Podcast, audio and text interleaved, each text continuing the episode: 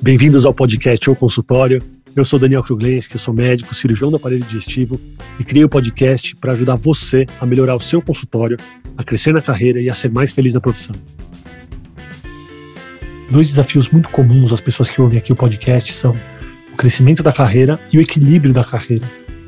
É claro que existem teorias de como se crescer um consultório, de como equilibrar a vida profissional e a vida pessoal, mas muito mais do que teorias do que protocolos regrados, é legal a gente trazer pessoas que vivem isso, que viveram isso, que trazem exemplos das suas vidas para a gente poder aprender com eles. No episódio de hoje, eu convidei um médico que atingiu um ponto muito legal da carreira, com produção científica, com atendimento no consultório e que também tem um equilíbrio com a vida pessoal. Convidei o Dr. Nelson Asturo. O Dr. Nelson, ele é médico formado pela USP. Ele fez residência de ortopedia na Santa Casa e se especializou em cirurgia de coluna. Ele é assistente do grupo de coluna da Santa Casa. Ele é Research Officer da Allspine Latinoamérica. Ele é membro da SBOT, ele é membro da Sociedade Brasileira de Coluna, ele é membro da Academia Americana de Coluna e da Scoliosis Research Society. Ele fez mestrado pela Santa Casa e doutorado no Einstein e ele é do grupo de aprimoramento de cirurgia da coluna do Hospital Albert Einstein. Então segue agora o meu bate-papo com o Dr. Nelson. Aproveitem o episódio. Obrigado por aceitar o convite, uma honra ter você aqui. Obrigado, Daniel uma honra também estar aqui. Eu acompanho o seu podcast aí. Tem pessoas que você já conversou, também conheço e admiro. E a gente sempre quer ouvir as pessoas que a gente admira para pegar exemplos, para pegar dicas, para sempre ser algo que ajude né, na nossa trajetória. Não é à toa que eu te convidei para participar aqui, porque o programa, você sabe que tem muita gente que acompanha o podcast para crescer no consultório e tem muita gente que acompanha o podcast para tentar equilibrar a vida pessoal com a vida do consultório.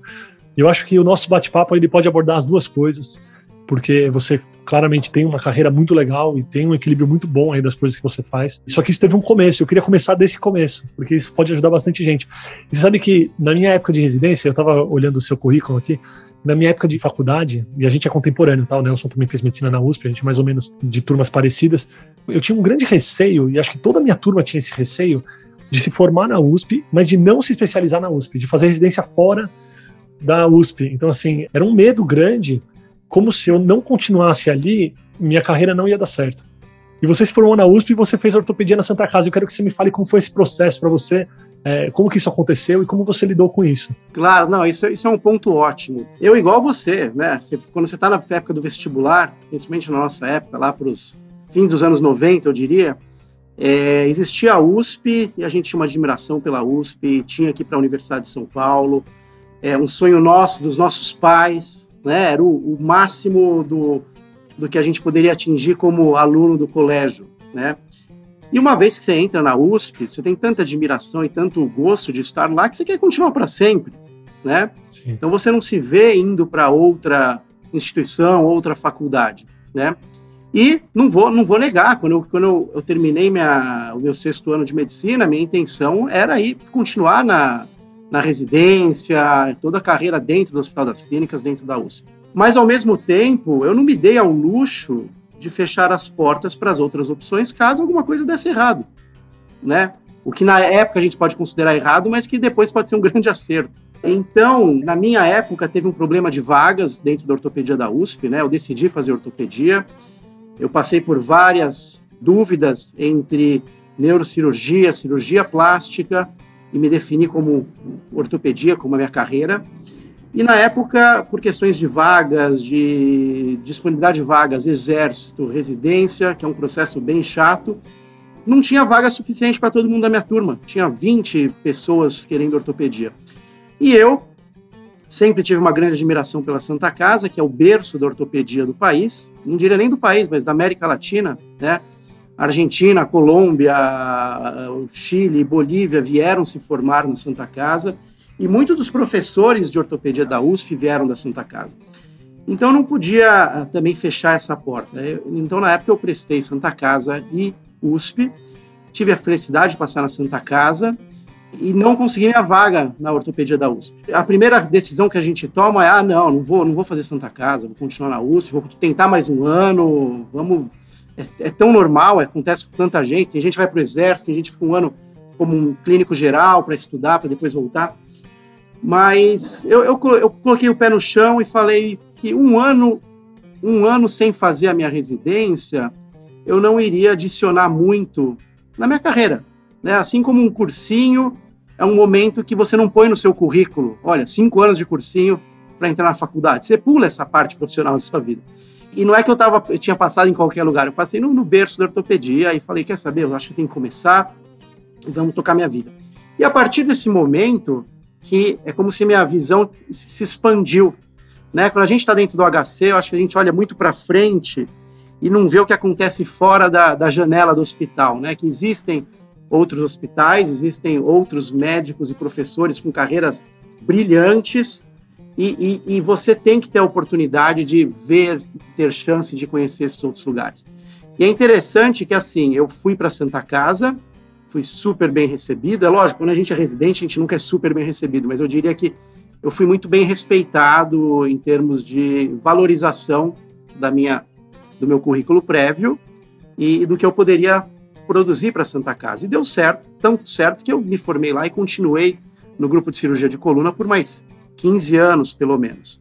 Uh, e, ao mesmo tempo, as oportunidades que vieram fora do mundo acadêmico, na parte profissional, vieram do, do pessoal da, da Unifesp, da Escola Paulista de Medicina. Que legal. então, hoje eu diria que eu passei pelas três grandes escolas. Eu me formei como médico na USP, a residência e toda a minha carreira acadêmica uh, como assistente de um hospital público, trabalho no SUS foi na Santa Casa, e no mundo privado eu trabalho com uma equipe que é toda formada na Escola Paulista de Medicina. Então, isso te cria um networking de pessoas que você conhece que abre, abre a sua carreira.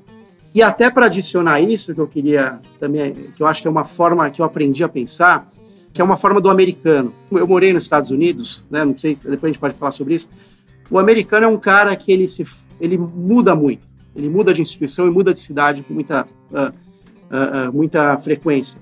Ele faz faculdade num lugar, faz medicina num lugar, depois faz uh, residência em outro, ele vai procurar o fellow em outro, e eu não entendia muito bem esse processo. E aí eu estava lá em Memphis, no Tennessee, na Campbell Clinic, que é uma das clínicas aí referência de ortopedia, e eu tinha muito, eu era fellow lá, eu era um, um fellow já de coluna, e eu tinha muito contato com os residentes de ortopedia. E um deles, eu lembro que ele queria fazer trauma, queria se especializar em trauma depois da residência, e eu perguntei para ele, mas você vai fazer trauma aqui, né? Você vai fazer trauma aqui na, na Campbell, você vai continuar aqui? Ele falou, não, de jeito nenhum. Eu falei, como assim? O trauma aqui é ótimo. Ele, não, mas eu já estou aqui há 3, 5 anos, eu já sei tudo que o pessoal do trauma faz aqui, eu fiz residência de ortopedia aqui. Não tem por que eu continuar no mesmo lugar e não aprender nada a mais. É lógico, você se especializa, mas você não vê a visão de outras pessoas. E isso fez um sentido total na minha cabeça, né? Você ver outras pessoas. Ao mesmo tempo, um outro exemplo, os meus assistentes, meus chefes lá na Campbell, eles falavam de um certo residente também, que era um residente genial, um residente fantástico, fez uma três, quatro anos muito bons. E, e eles falaram, e eu falei, mas cadê esse cara? Vocês deixaram ele escapar? Eles falaram, não. Ele era tão bom que a gente pediu para ele fazer a especialização dele de ortopedia pediátrica na Filadélfia, no CHOP, que é uma referência também de hospital pediátrico. Por quê? Porque a gente absorver alguém que já é da casa, eu estou absorvendo nada mais do que mão de obra, porque o conhecimento que ele tem foi o que eu passei para ele. Ele já sabe tudo que eu sei, é, e tudo que ele sabe eu sei, né? Então eu mando esse cara para fora, eu mando ele aprender com alguém que eu admiro em outro hospital, e depois eu falo, olha, você vai fazer sua especialização lá, e depois eu quero que você volte e entre no meu grupo como assistente para trabalhar com a gente, já com contrato, etc. Então, muitos residentes meus da Santa Casa que me vieram me perguntar sobre carreira, sobre é, conselhos, quando eles passam no HC, na Santa Casa, no, na Unifesp, vêm me perguntar sobre onde é que eu vou fazer cirurgia de coluna, muitos deles eu falei, olha, vai fazer no HC, você passou lá, vai lá para a USP, vai para o Hospital das Clínicas, é um grande hospital, a equipe é fantástica, conheço todo mundo. E, sinceramente, aqui na Santa Casa você já sabe o que a gente faz, você sabe qual é a nossa conduta, sabe o nosso trabalho. Então, vai aprender lá no HC que eles fazem coisa diferente. Vai lá e traz isso para gente. Depois você volta e eu quero você no meu grupo. Então, a gente tem que quebrar esse bairrismo que existe em São Paulo de que uma vez que você deixa a sua instituição, você é um, um persona não grata, né? Você não deve voltar nunca mais. Eu aprendi isso com os americanos, né? Eu acho que a gente tem que colocar isso aqui. É, isso é cultural, Nelson, isso é cultural e realmente é uma visão que a gente não tem quando a gente é aluno, e você traduziu muito bem na sua história, algo que é bem corriqueiro para muita gente no Brasil inteiro, né? para as pessoas que ouvem podcast, isso é muito comum, essa mudança de lugar. A gente que vivia isso na faculdade de querer permanecer no mesmo lugar, e eu, quando eu saí do HC e fui também para o Einstein e outras instituições, eu vi quanta gente boa existe por aí, que não é só da USP, então, isso foi muito bom e muito importante também para minha carreira, para o meu crescimento pessoal. Mas algo que eu sinto que faz falta para as pessoas que têm esse deslocamento constante é um networking mais fixo. Então, em relação ao seu consultório, nessa época que você então vai fazer residência na Santa Casa, depois você vai especializar fora, você já tinha um consultório seu e você sentiu essa dificuldade em relação aos encaminhamentos dos colegas, pelo fato de você ter se distanciado um pouco do seu berço aí de onde você se formou? Não, eu diria assim, é, é, tudo é uma questão de planejamento. Né? Networking, ele se traduz em bons relacionamentos, bons exemplos que você deixa na, nas suas ações. Eu, eu, comecei o consultório cedo, tá? Eu diria, eu sou um privilegiado, meu pai é médico, meu pai tem um consultório próprio, e eu, no fim do meu R3 de ortopedia, eu já me aventurei em começar consultório próprio, né? Uh, não, não dá plantão, lógico, dava plantão, mas o plantão é um negócio de curto prazo, né? Toda a minha vida eu sempre pensei em médio a longo prazo e nas coisas que eu vou colher cinco anos depois. Então comecei o consultório cedo até para ter essa experiência de consultório. Foi interessante que como eu tinha uma, um local físico, eu chamei uh, amigos meus contemporâneos de residência para atender comigo. Eu falei, pô, vamos junto lá, vamos ver o que acontece. Vamos começar a atender, a gente já sabe na prática aqui como fazer no SUS, vamos fazer no mundo privado. E o consultório é um negócio que é, é um muro que você constrói de que é tijolinho por tijolinho, né? Sim. Nada tira de você o seu consultório, né? Nada tira de você os seus pacientes que te procuraram pelo seu mérito e a reputação que você cria. Quando você faz um ambulatório de um convênio, quando você trabalha num hospital, quando você é uma pessoa talvez institucionalizada dentro de um sistema de atendimento, a qualquer momento você pode ser descartado, você pode ser demitido, vamos dizer assim. O seu consultório que você constrói, por mais que ele comece lento, é seu, ninguém tira. Você pode mudar de endereço, você pode ir para um lugar maior, para um lugar, outro bairro, mas a fidelização que você cria com os pacientes, ninguém tira isso. Às vezes o cara se muda para os Estados Unidos, mas ele volta para o Brasil para passar em consulta com você, porque você cria isso. E, e a questão do networking é, é interessante, porque eu sempre digo que a carreira médica ela, ela, é muito existe um o médico é um cara muito egocêntrico né? Ele pensa muito nele ele se vê como o topo da pirâmide da cadeia alimentar e ele tem essas às vezes a dificuldade de se relacionar com outros médicos principalmente da própria área. Eu, eu, eu sempre pensei em equipe né? Eu sempre pensei em agregar. Eu tenho exemplos disso que trabalham comigo que, que, que me inspiraram em sempre trabalhar em equipe. Você não chega em lugar nenhum sozinho, né? E as boas relações, elas começam desde a sua residência. Esse negócio de você ser o residente malvado, de você pegar pesado, de você fazer bullying, que é super tradicional e incrustado, principalmente nas áreas cirúrgicas, na ortopedia nem se fale, isso é algo que é, é, não é muito benéfico na sua vida. Você não, não, pode ser conhecido como aquele cara que cravava todo mundo e, e, e não ganhava e, e, ganhava medo dos outros e não respeito.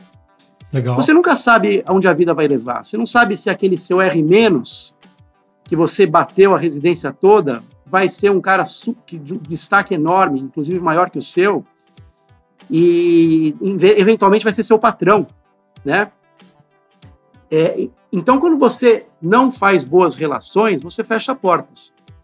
Né? Hoje, hoje eu trabalho com meus R+, com quem foi meu R+, com, convidei R- para trabalhar comigo.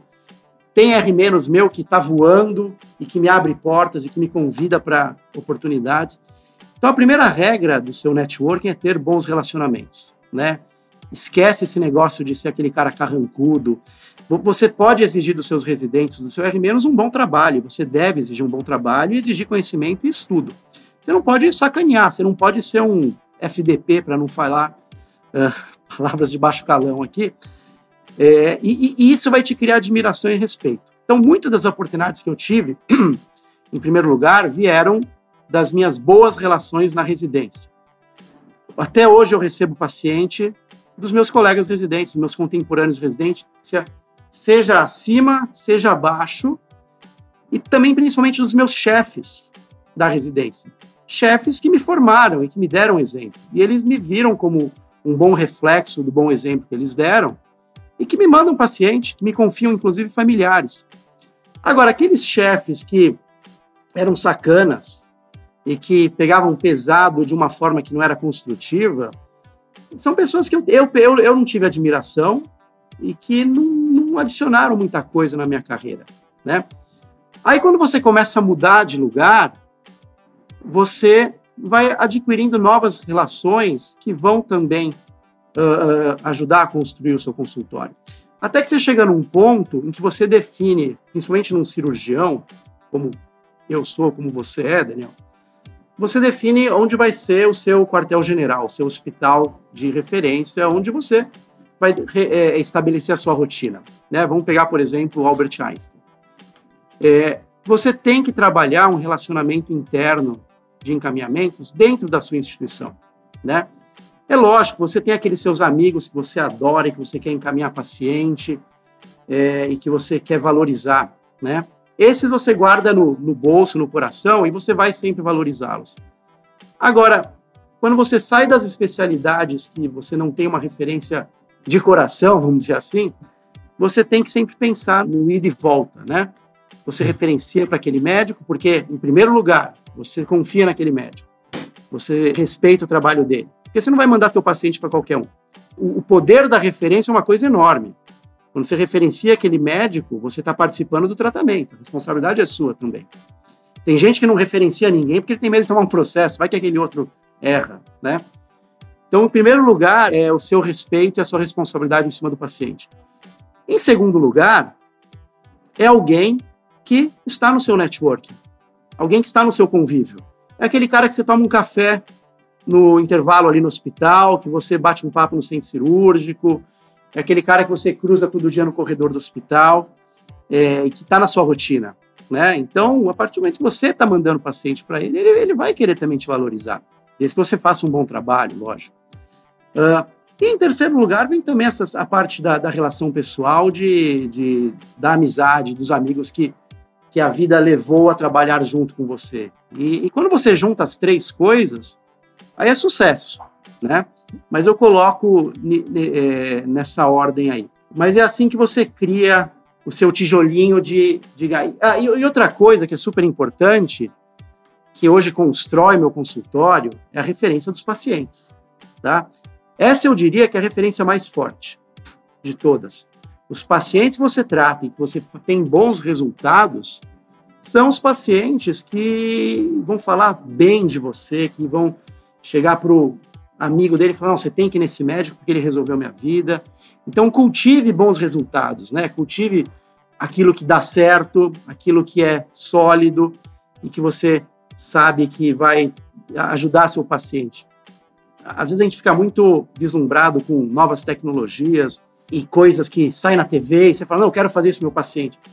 Evite o, obscuro, evite a picaretagem, evite algo que pode te levar para o mau resultado, né? O, paciente é, é fundamental nessa construção do consultório.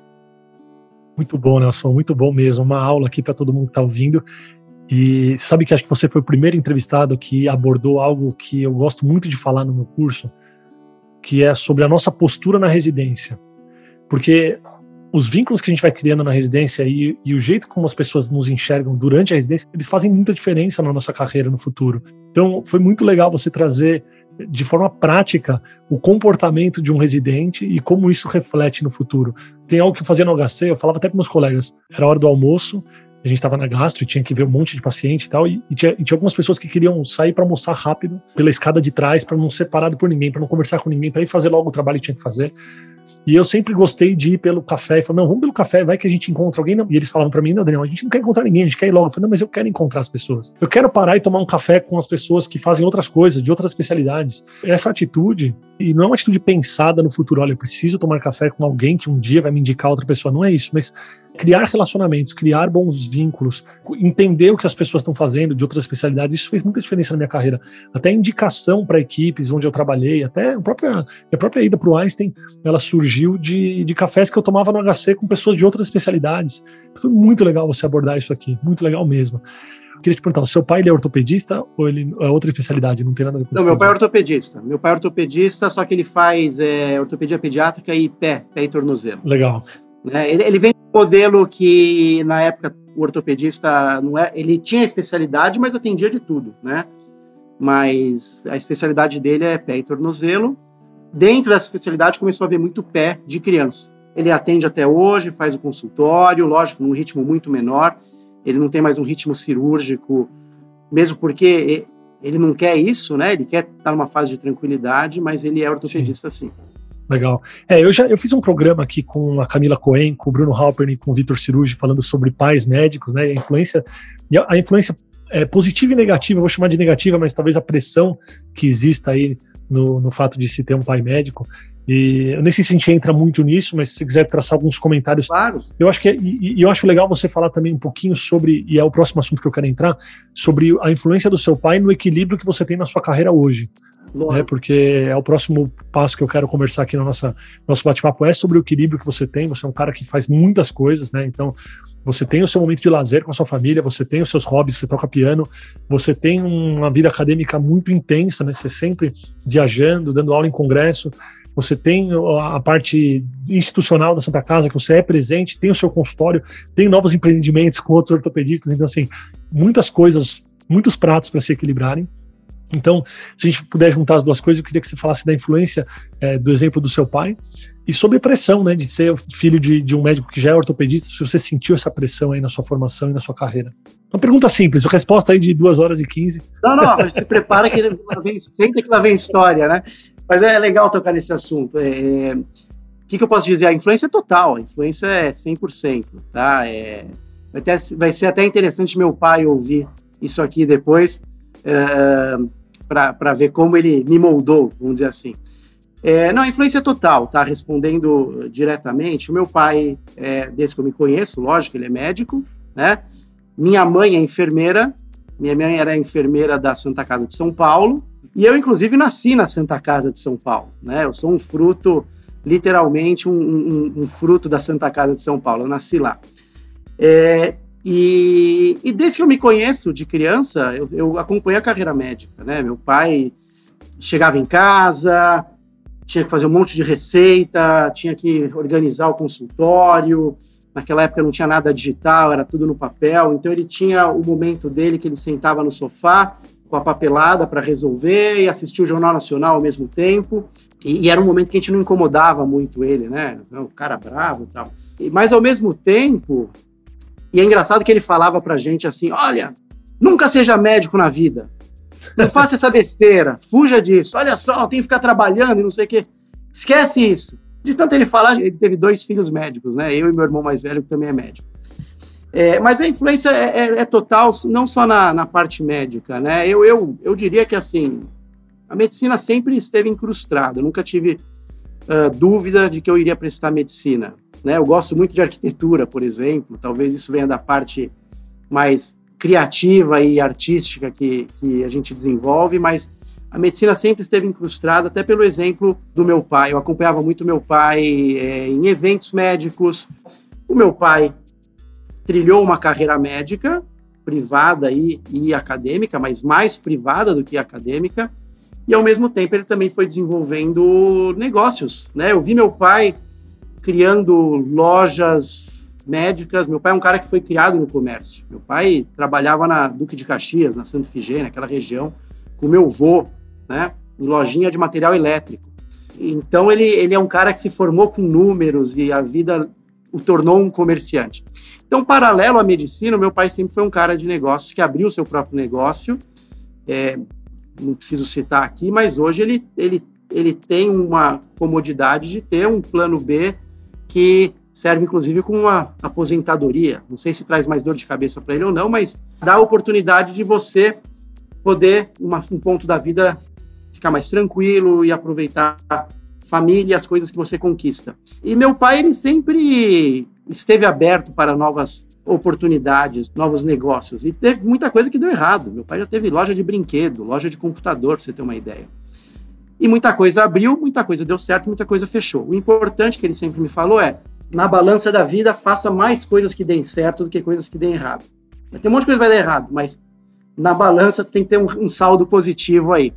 E isso também me moldou, não só como médico, mas como tentar outras coisas que vão além da medicina. Outra coisa importante que traz o equilíbrio e que ele me passou, ele sempre falava assim: olha, vocês têm que, para todos os filhos, né? Vocês têm sua carreira, mas vocês têm que praticar um esporte e tocar um instrumento de música, né? Então daí que veio o piano. Meu irmão mais velho foi tocar baixo, meu irmão mais novo guitarra, eu toco piano. Comecei cedo e isso, a música esteve sempre presente. A música para mim é uma religião e eu vou do rock ao erudito, o clássico no piano, ao rock na minha banda. Até hoje eu tenho, a gente parou um pouco pela pandemia, mas até hoje eu tenho uma banda de, de rock com com ortopedistas, todos lá do HC, para você ver como é que é o networking das coisas, né? Apesar de eu ter ido para Santa Casa, a minha banda de rock é com ortopedistas do, do Instituto de Ortopedia do Hospital das Clínicas. E a gente se diverte, a gente toca nos festivais, toca em, em vários uh, locais uh, por diversão. A gente não toca bem, a gente toca mal, eu diria, mas a gente se diverte, isso é o principal. Pena que a pandemia segurou um pouco isso. Mas esse exemplo que eu tive do meu pai me moldou muito em como trilhar aí a, a carreira, né? Meu pai sempre passou para mim que a gente deve fazer as coisas por paixão, né? A gente tem muito essa correria de querer ganhar dinheiro e, e ficar rico e ir atrás do dinheiro. Meu pai sempre falou: olha, esquece o dinheiro, faz as coisas bem feitas, faz as coisas que você gosta, faz com paixão, que o dinheiro é uma consequência. Tenha certeza que ele vai vir atrás de você e não você vai atrás dele. E quando começa a vir, vem. E, não, e, e você não precisa mudar a sua característica de trabalho, sua índole, seu, seus projetos para ir atrás de mais dinheiro. Isso aí ele vem naturalmente. Né? Então, respondendo, resumindo isso aí, é, ele molda até hoje né, minha, minhas decisões. Uma pausa na nossa conversa para avisar que você pode tirar dúvidas, mandar sugestões, fazer perguntas ou continuar discussões que a gente tem aqui no podcast lá no Instagram no arroba. Eu vou ficar muito feliz de receber uma mensagem sua por lá. Então é arroba. Agora vamos voltar para nossa conversa. Você sente que sua vida está equilibrada hoje em relação à família, lazer e trabalho? Olha, aí depende se você pergunta para mim, se pergunta para minha esposa ou para meus filhos. Acho que Não, mas legal. E, qual que seria é. a resposta deles? O que, que você acha? Eu acho que a resposta de cada um deles é o que vai trazer o equilíbrio, tá? Sim. Vamos dar um exemplo. Se eu, se eu hoje não fosse casado e não tivesse filhos, eu acho que não estaria legal. Eu estaria trabalhando que nem louco, porque eu, eu tenho essa veia workaholic de dormir pouco, de vamos operar sábado, domingo, à noite. Para que dormir? Para que perder tempo, né? Então hoje eu estaria trabalhando que nem louco, teria menos cabelo do que eu já perdi até agora, né? é, estaria trabalhando de fim de semana, não estaria fazendo esporte e estaria muito focado no trabalho, tá? Então, a partir do momento que você tem alguém para compartilhar, você traz equilíbrio, você traz outras prioridades na vida e aí você vai moldando essa balança de equilíbrio. Se for perguntar do meu ponto de vista, hoje eu sou super realizado com a minha profissão.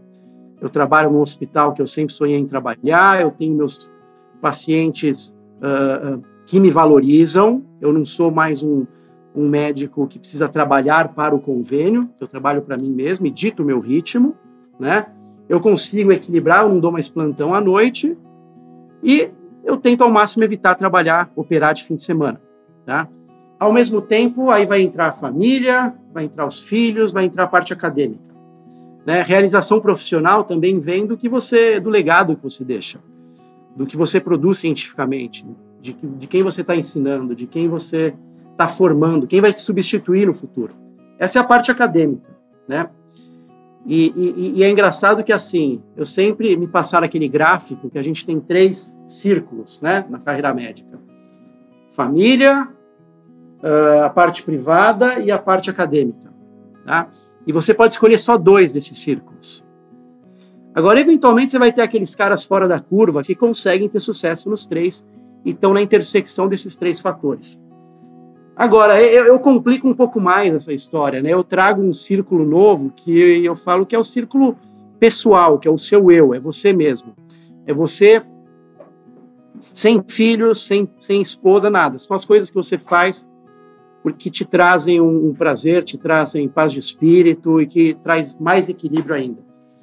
Então é mais um negócio para você manejar hoje em dia, né? Uh, a, a, às vezes a gente tem filhos, a gente quer fazer tudo com os filhos, o foco é o filho, você quer. Eu, eu, eu adoro passar tempo com meus filhos, mas eu quero tocar piano também. E não adianta eu tocar piano com a criançada gritando. Né? Eu quero correr fazer um exercício, eu quero tocar com a minha banda de rock, eu quero uh, correr no parque. Então, é, você tem que trazer também nesse, nessa balança o seu eu, né? E se você e, e, e, quando eu falei, depende do referencial, minha esposa. A minha esposa, ela é meu porto seguro, né? Ela, ela consegue é, ser a minha visão externa do que eu estou fazendo. Então, quando a gente faz tudo sozinho da nossa cabeça, a gente não tem crítica, né? A gente faz achando que a gente está fazendo o que está certo. E às vezes é porque a gente tá, não está certo, né? Então você tem que ter uma opinião externa, um crítico das coisas que você faz. Então, putz, começa a ter um monte de convite, de viagens, vamos dar aula ali, vamos dar aula aqui. E você está naquela crista da onda, você está nos seus 40 anos, você quer agradar todo mundo, você não consegue falar não para ninguém, você quer participar de tudo, porque afinal isso reflete na sua carreira pessoal. É nesse momento que minha esposa vem e dá um freiozinho, fala: ó, calma, calma. Você tem que saber falar não para as pessoas. Você tem que é, é, é, pensar se vale a pena aquilo que você está aceitando. Ah, mas é uma, é uma aula que eu vou dar em Miami, vai ser super legal, um monte de gente vai assistir. Mas espera aí, você vai sair numa quarta-feira à noite, voar até Miami, dar aula na quinta-noite, já voltar sexta de manhã. É um pouco cansativo isso, né? Traz a glória, te rende um post bonito no Instagram, na rede social. Mas é, é, é, é quanto que isso te traz na sua rotina em termos de equilíbrio? Quanto que você está abdicando de passar uma tarde com teu filho de acompanhar ele no futebol, na escolinha, para aceitar toda hora. Assim. Então, então, na visão da minha esposa, eu passo do limite às vezes, eu, eu, eu desequilibro muito isso. E ela tá lá para ajudar a me equilibrar, para falar, olha, tem outras coisas importantes na vida. Você está cuidando da sua saúde, você fez seus exames anuais, você tem que fazer um exercício, vai correr, você faz tempo que você não, você não joga tênis, né? Então isso é importante. Por isso que é, é engraçado que ela nunca me freou quando eu falava, olha, eu tenho, eu vou ter ensaio com a banda uh, amanhã à noite. Né, a gente aluga ali um, um, estúdio na Teodoro Sampaio, ali perto da faculdade, e vai lá, fica duas horas tocando, tomando cerveja e se divertindo, né? Ela nunca me freou para isso. Ela nunca falou para mim, não, fica aqui, fica aqui comigo, vamos ver Netflix. Não, de jeito nenhum, vai lá, porque ela sabe que é importante isso esse momento ali é, do, do círculo do eu, né? É, que engloba os seus hobbies. Você tem que ter hobbies na vida. Você não pode ser um, exclusivamente um médico. Você tem que cultivar hobbies. Você sabe que você já entrou no assunto que eu ia entrar, que é sobre falar não para as coisas. E é muito bom que você tenha alguém do seu lado que te ajuda a equilibrar né, e a dizer não para algumas coisas quando você não consegue perceber que isso está te causando algum mal ou não está sendo legal para você quando você fala do seu eu, e eu tenho muito isso para mim, hoje eu tenho com muita segurança essa autoanálise, eu faço de uma maneira bem constante em relação às coisas que eu faço no dia a dia, mas eu queria ouvir de você, se você já consegue, porque você disse que a sua esposa te ajuda muito nisso, mas se você já consegue identificar quando algo não tá legal para você. Né? E você falou, opa, esse braço aqui, esse prato que eu tô equilibrando aqui não tá bom, esse eu vou deixar cair porque ele tá me fazendo mal. Você já consegue se ouvir, você já consegue sozinho aí falar não para uma ou outra coisa? Eu tô nesse processo, tá? Eu acho que eu consigo hoje começar a, a falar não para as pessoas. É super difícil, né? A gente é médico, a gente é formado para ajudar os outros, para estar tá sempre Sim. estendendo a mão para quem precisa. E, e às vezes as pessoas uh, vão sempre te pedir ajuda, pedir favores, e se você começa a colocar um limite nisso, você não, não tem onde parar, né? Então você tem que tentar filtrar o que, que é do interesse só daquela pessoa, o que é um ganha-ganha. Né? E aqui eu estou falando de é, oportunidades profissionais, de coisas que constroem a sua carreira. O que é um ganha-ganha, que vai ter um benefício mútuo, o que, que é extremamente interessante para você, o que vai te trazer só benefício, e, e, e assim você começa a filtrar. O, o, primeiro, o primeiro red flag, o primeiro sinal de alerta que você tem que identificar, se você é uma pessoa que tem filhos, né, e, e assim, eu respeito super quem, quem tem uma vida que decide não, tem fi, não ter filhos, quem tem filhos, hoje o, é, tudo é super aceito, né? Eu tenho um monte de amigo que decidiu não ter filhos na vida e tem uma vida fantástica, aproveita pra caramba. São formas diferentes de encarar a sua vida. Mas se você tem filhos, que é o meu exemplo, se você está saindo de casa antes dos seus filhos acordarem chegando depois que eles estão dormindo, tá errado. Tá? É o primeiro sinal de alerta importantíssimo aí. Tá? Eu, eu corro meu dia para eu chegar em casa sempre antes dos meus filhos dormirem. Tá? Então, uma vez ou outra, se tem uma cirurgia, uma urgência na sua semana, vai acontecer. Os seus filhos vão entender isso, eles vão te respeitar por isso. Você está espelhando para eles que, que a vida tem responsabilidades, que o trabalho é uma coisa séria, etc. Mas você não pode fazer disso uma rotina. Então, você tem que chegar em casa para ver seus filhos. Se você puder sair depois de eles acordarem, melhor ainda, para você dar um bom dia, dar um beijo no seu filho, levar ele na escola, participar da rotina dele. Pô, leva seu filho para a escola e depois vai para o hospital. Né? Tenta Sim. montar essa rotina. Você não precisa começar o dia às seis, às seis e meia da manhã. Então, no seu dia de consultório, planeja seu consultório para começar depois que você deixa seus filhos na escola. Isso é super importante para eles. É um momento que está você e ele no carro ou a pé, se você morar perto da escola, e que você vai conversar com teu filho, vai perguntar como é que é o dia dele, o que ele aprendeu ontem, ou o inverso, vai buscar ele na escola. Super importante, né? Se você não está tendo isso na sua rotina com seus filhos, está errado, tá? E, e, vou mais, se você conseguir manejar a sua semana para você ter pelo menos um período da semana com eles, para ir no futebol, para ir no, na natação, no judô, o que for que eles ou ficar em casa com eles, né? É, é, brincar, montar quebra-cabeça, montar pista de Hot Wheels, né? Brincar de super-herói, eles adoram lutar em cima da cama, guerra de travesseiro. Então, isso é fundamental, isso não vai voltar na sua vida. Quando Sim. teus filhos tiverem 15, 16, 20 anos, eles não querem nem saber de você. Então, isso, isso conflita porque a fase que você mais produz na sua carreira, que está lá com seus 40 anos, é essa fase que os seus filhos estão no, no, nos 5, 6, 10 anos. É a fase que eles precisam de você, que eles precisam da Sim. figura paterna. É quando você está formando seus filhos. Então, eles têm que estar tá dentro do planejamento. É sempre importante lembrar que quando a gente escolhe ser profissional liberal, a gente pode montar a nossa agenda. Então, às vezes sua vida está um inferno, será que a responsabilidade não é sua?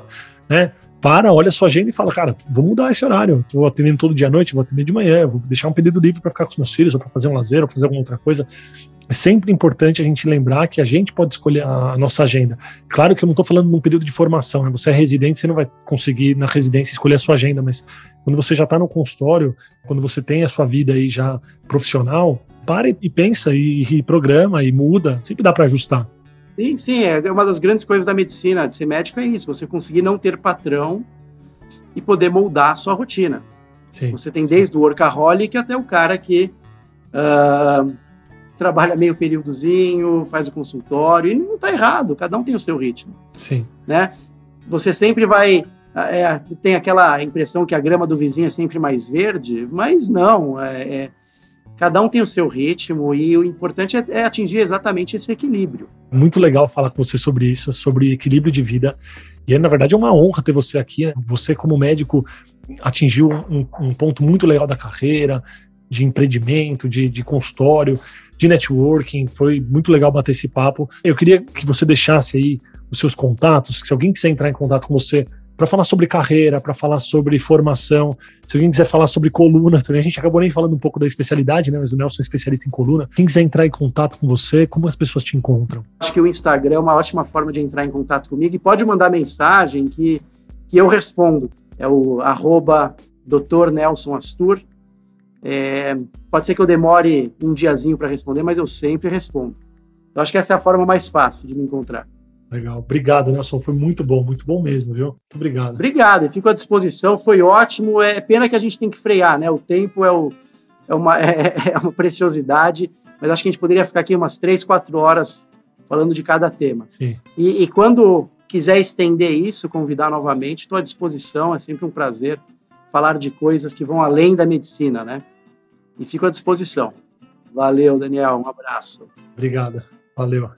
Muito obrigado por ouvir o podcast. Se você gostou desse episódio, compartilha com os amigos e não esquece de clicar no botão seguir na sua plataforma favorita para você receber todas as novidades do podcast ou consultório. Até a semana que vem.